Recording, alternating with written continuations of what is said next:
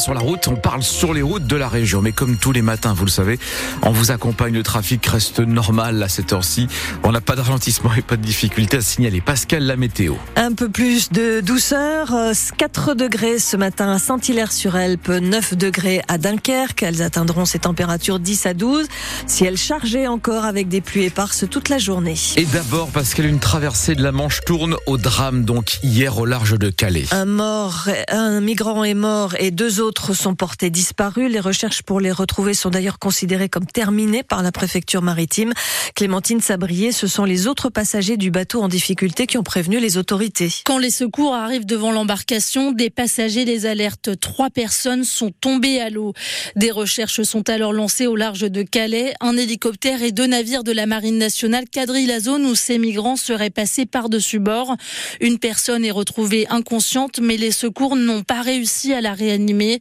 Les recherches se sont terminées en début de soirée, car les sauveteurs ont entièrement fouillé le secteur et ils n'ont rien trouvé, selon la préfecture maritime. Deux migrants sont donc toujours portés disparus. Les autorités ont recensé plusieurs autres tentatives de traversée hier. En tout, il y a eu quatre opérations de sauvetage. 180 personnes ont pu être ramenées à terre. L'enquête se poursuit pour évaluer l'étendue du piratage qui a touché l'hôpital d'Armentières le 11 février. L'établissement indique aujourd'hui que ce sont près de 300 000 patients qui sont concernés par cette cyberattaque. Leurs coordonnées, leur date de venue à l'hôpital ou encore le secteur qui les a pris en charge. De leur côté, les pirates, un groupe surnommé Blackout, affirment avoir, eux, téléchargé plus de 900 000 dossiers. En attendant, la direction de l'hôpital confirme qu'elle contactera personnellement tous les patients euh, concernés par cette fuite de données. C'est le 20 mars que le tribunal de commerce de Lille rendra son délibéré concernant la reprise de Valdune par Europlasma. L'audience d'hier a confirmé le projet de conserver 178 des 309 emplois du site de Trissin-Léger de Lefrancouc et d'investir 15 millions d'euros pour produire des roues pour le ferroviaire, mais pas seulement. Un projet jugé viable et intéressant par la CGT qui reste toutefois mobilisé pour que plus d'emplois soient encore conservés, ce que n'exclut pas le PDG d'Europlasma si nécessaire pour le bon fonctionnement de l'entreprise, dit-il. La décrue est amorcée dans le Pas-de-Calais. La vigilance orange n'est plus de mise ce matin, même si de nouvelles pluies sont annoncées aujourd'hui et demain. Les pompes restent donc sur le terrain. Il y en a quatre à la caloterie, deux à Calais, deux à Hamboucre et une à Mardic. Les bateliers, eux, sont une nouvelle fois à l'arrêt à l'écluse de Cuinchy, euh, près de Béthune. Le canal est fermé à la circulation des péniches jusqu'à ce que le niveau baisse suffisamment. 6h03 sur France Bleu Nord, des applaudissements au Sénat après un vote considéré comme historique. On vous en parlait hier. Les sénateurs devaient se prononcer sur l'inscription de l'interruption volontaire de grossesse dans la Constitution.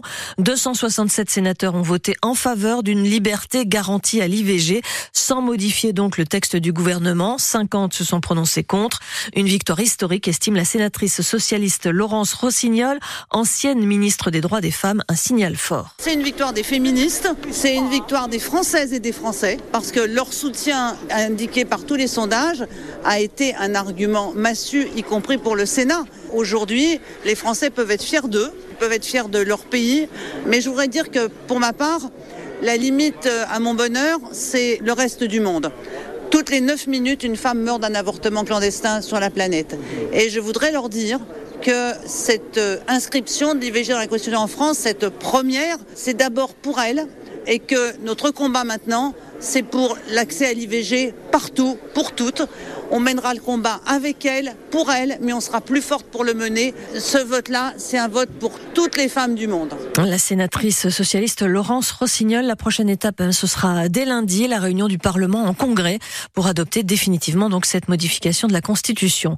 L'Europe dit non à la visite médicale obligatoire tous les 15 ans pour conserver son permis de conduire. Le Parlement n'a pas retenu la proposition portée par l'eurodéputé nordiste Karima Deli. 323 voix contre, 270 pour. Que les conducteurs peuvent évaluer eux-mêmes leur aptitude à la conduite. C'est la journée internationale des maladies rares qui ne le sont pas tant que cela. Elle touche 3 millions de, de personnes en France, soit une sur 20. Dans 10 minutes, le témoignage d'une nordiste qui souffre d'une maladie neurologique et auto-immune diagnostiquée tardivement. Mais euh, voilà une bonne nouvelle, Pascal, à 6h05. Pourquoi on n'a pas commencé par ça? Euh, Après 54 ans d'attente, Pascal, le club de football de Valenciennes se retrouve en demi-finale de la Coupe de France. Le club du Hainaut s'est qualifié hier au bout du suspense en éliminant le FC Rouen, club de national. Hein. bah oui, oui, Les deux équipes étaient à égalité un partout à la fin du temps réglementaire. Et finalement, Valenciennes s'est imposé 4 tirs au but à 2. Alors quelles sont les recettes de ce succès inattendu de la part d'une équipe dernière de son championnat en Ligue 2 La réponse de l'entraîneur de VA, Ahmed Kantari. Travail, déjà, c'est la première recette. Mais il y a un, il y a une chose qui est primordiale et que nous on a su faire, c'est l'humilité. Tous les tours où on est passé, personne nous a respecté. Quelles que soient les équipes qu'on a rencontrées en face, des équipes de R1, des équipes de N3, de peu importe. À tort ou à raison, je l'ai déjà dit plusieurs fois, parce que notre situation au classement, bah forcément, elle n'inspire pas le respect. Mais nous, on a toujours su rester humble, on a toujours su bagarrer y aller avec nos valeurs, les valeurs du VFC, parce que c'est pas un club comme les autres. Et on est sorti grandi, on est sorti vainqueur à chaque fois. Le VAFC rejoint Lyon en demi-finale de cette Coupe de France. Il reste deux matchs à jouer.